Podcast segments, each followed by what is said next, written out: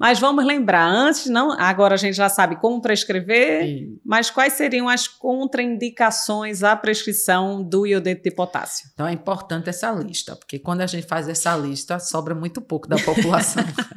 mas vamos lá. Então a primeira coisa a pensar é todos os pacientes que têm uma tireoidopatia, seja ela hipertiroidismo, hipotiroidismo, câncer, câncer então é bom evitar nesses pacientes. Por motivos óbvios, né? Isso, né? O uso né? de iodo vai estimular uma Exatamente. alteração funcional. Outra coisa, às vezes ele não tem um problema, mas ele tem positividade de, de anti-PO e antitrabe, que significa que ele pode desenvolver a doença é com o estímulo daquele iodeto que você está dando a ele, né? Então é bom evitar também.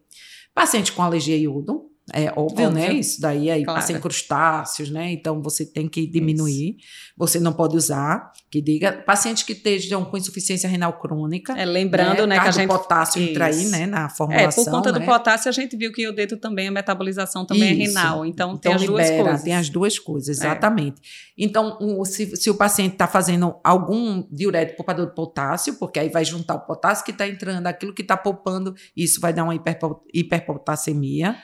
Além disso, pode estar relacionado também o que ele diz é cuidado, não é contraindicação. O paciente está usando inibidor de ECA, fique de olho. Sim, monitorizar um pouquinho Monitorizar esse mais esse potássio, né? Mas existe um grupo, além desses, que a gente também tem que ficar de olho, porque não é, é contraindicado. São pacientes que são transplantados, que têm algum câncer, pacientes que estão tá com tuberculose ativa, ou que está com algum problema de é, algum imunossupressor, usando corticoide de forma crônica, por, por que isso, né? Porque ele fala pela essa alteração, essa alteração imunomoduladora que o iodeto faz, e isso poderia prejudicar o paciente. Então, eles pedem para evitar, Isso. né? Como ele é, ele é, ele, a gente sabe que é um imunomodulador que atua sobre neutrófilo e também vai ter um papel na formação de granuloma, a maioria questiona, né? Pode ser que atrapalhe, né? Permita que sei lá, uma, a, o bacilo da tuberculose dissemine mais, ou um paciente com AIDS franca, em franca imunossupressão, tem um risco maior de disseminação de alguma, é, de alguma infecção, câncer, a gente não sabe se o iodo também estimula a proliferação, né? Isso. Que é um substrato também que participa da, da da proliferação celular. Então, eles dizem que tenham cuidado, a gente, lógico, que não vai prescrever assim, uma anamnese básica. Isso. Né? Tem problema tireoide, não tem, é renal crônico, dá uma perguntada nas comorbidades. Exatamente. E aí ver se é viável ou não a prescrição. Isso é para tudo, né? Pra Isso é tudo, é para tudo, né? né? E aí a gente sabe, como já tinha falado, que passa pela, pelo aleitamento materno, passa pela placenta, evitar em pacientes gestantes que estejam amamentando.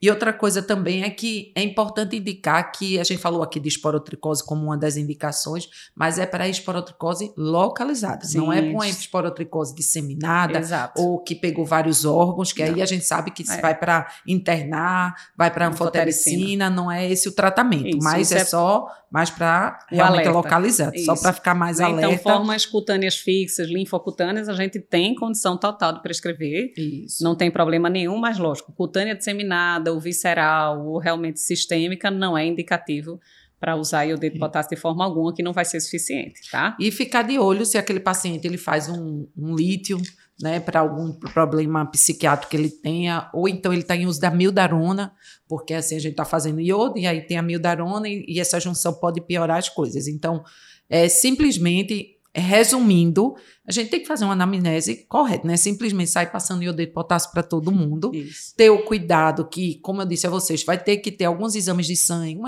hemograma básico, uma função tiroidana para e, e, acompanhar, né, essa função tiroidana. Então é importante a gente entender que não é simplesmente passar um xarope, é. né? É um xarope que tem que ter cuidado, Lógico. né? Isso.